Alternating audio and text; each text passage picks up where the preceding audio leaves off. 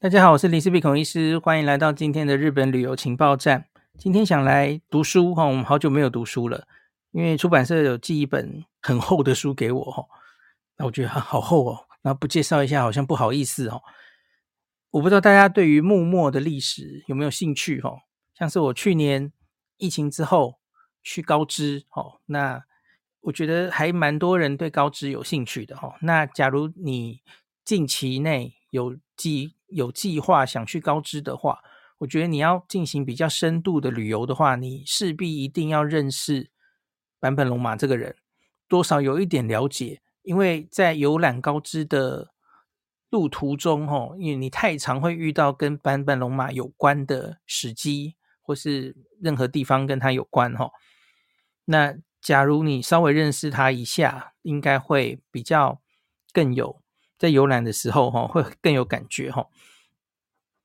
那这本书是那个历史文学家洪维扬先生写的，哈。他其实这已经不是他的第一本书了，他之前写过三本书，其实几乎都是幕末的书，哈。他第一本书叫做《幕末日本近代化的黎明前》，第二本是《戊辰战争：还原被隐藏的真相》，第三本叫做《玉一星：近代日本的光与影》，主要就是说明治维新嘛，哈。那这是他的第四本书，他把它取名为《南海俊杰坂本龙马传》。你会说，诶，坂本龙马的故事，诶，我看过这个大和剧的坂本龙马，哈、哦，这个福山雅治演的，哈、哦。那为什么我还要买这本书来看呢？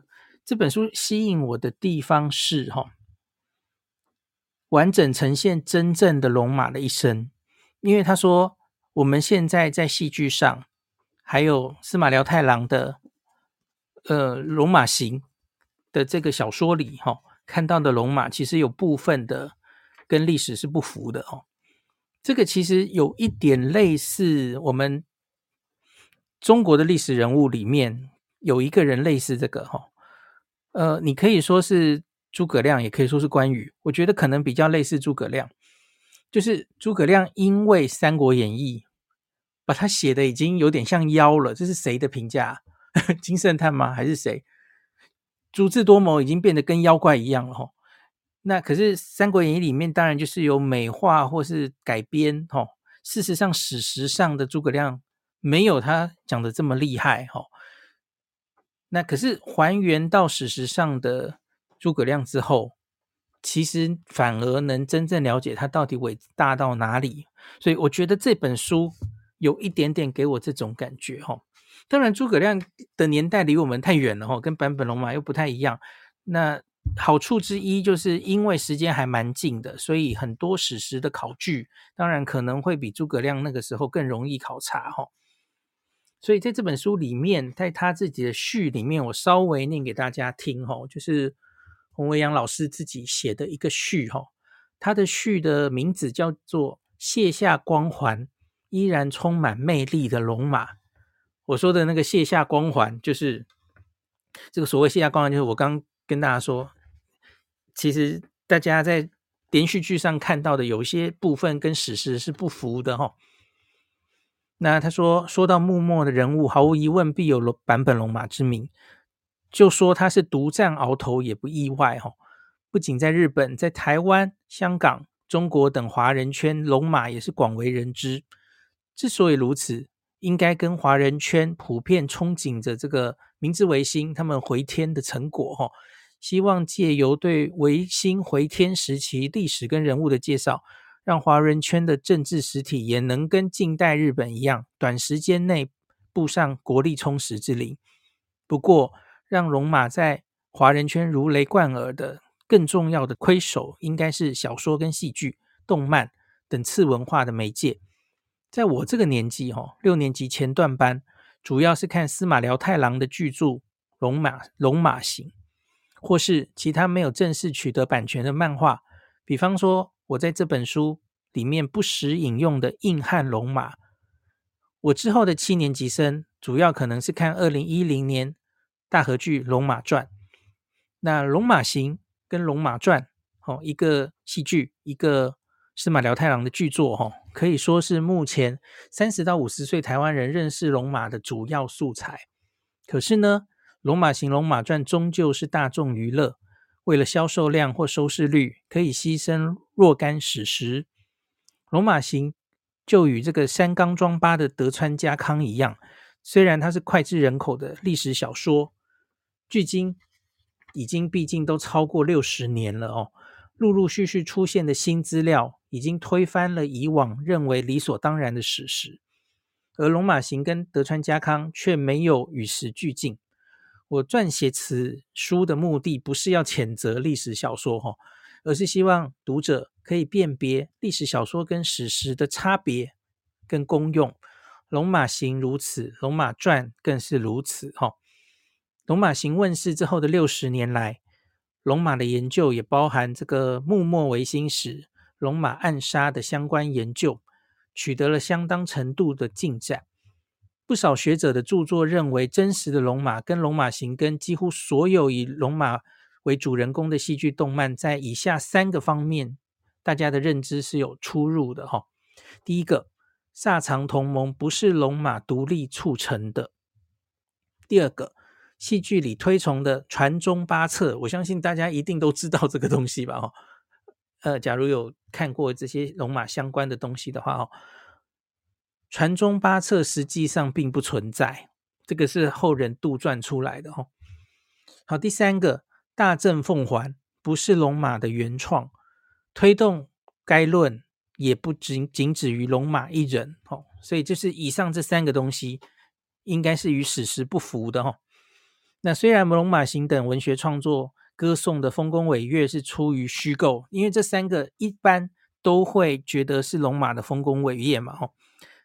那后来考证，基本上觉得这应该是虚构的，吼。但龙马与同时代的志士相较，仍然是有过之而无不及，吼。像是他先后接受萨摩土佐的出资赞助，成立了龟山社中，以及之后改组为海援队。以及他以这个万国公法打赢了御三家之一的纪伊藩的官司诉讼，这种可以灵活运用所学的知识，不是同时期的蓝学者或是只知道要高唱尊王攘夷的志士可可以及的哈。那虽然真实的龙马可能比创作的小说或戏剧逊色哦，但对我来说，龙马的魅力不会因此而有所减损。深信许多喜爱龙马的读者一一样也是如此。龙马不仅深具魅力，他还是一个很风趣的人物。这点可以从现存龙马一百四十余封书信可以看出。由于他没有留下著作，现存这一百四十封书信就是可以成为了解龙马性格最直接的史料。透过这些书信的内容跟用字，可以看出龙马诙谐纯真的一面。好，这个序大概重点就是这里哈。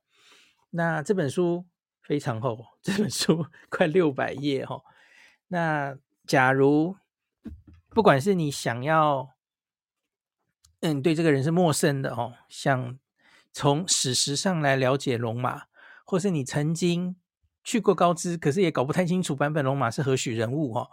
那更是，假如你是看过了司马辽太郎的小说。或是可能最多的朋友是看过福山雅治演的《龙马传》哦，那可是你有想多了解一下史实上的龙马到底是什么样？像是我我就不念了哈，因为这个我看洪维扬作者他在他的脸书，因为最近要出这本书嘛，他最近都有写一些他的心得哈。那我我从他字里行间感到哈，他对这本书考据最深，然后。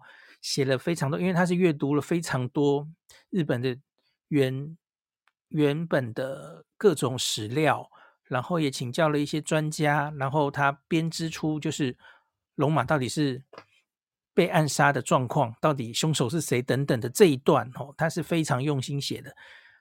他连他的脸书上都不想写出来哦，因为他说这个要让大家自己去看书哈。那所以我当然就不好意思把它念出来，大家自己去买书来看哈。我觉得那段。是写的非常精彩的，考虑的考据的非常的呃完整哦。我是很爱看历史方面的东西的人，然后所以 也推荐给大家看哈。好，今天就讲到这里，感谢您收听今天林氏璧孔医师的日本旅游情报站。疫情后的时代，孔医师回到旅游部落客林氏璧的身份，致力于推广安全安心的日本旅游，随时为您送上最新的日本旅游资讯。如果你觉得这个节目对你有帮助，喜欢的话，欢迎你推荐给身边的朋友，或是在 Apple Podcast 上面留下评价，也可以留言。五星评价好像每天都可以留哦。行有余力的话，欢迎您赞助林氏璧孔医师喝杯咖啡。如果你想看到更多林氏璧发的日本旅游资讯，欢迎你加入脸书上的日本自助旅游中毒者粉丝专业，或是我也有 LINE 的官方账号 Telegram、Instagram，这些连接都在 Podcast 前面我的电子名片里。可以在一个页面就看到我所有的发声管道，都欢迎您加入。那我们就下一集再见喽。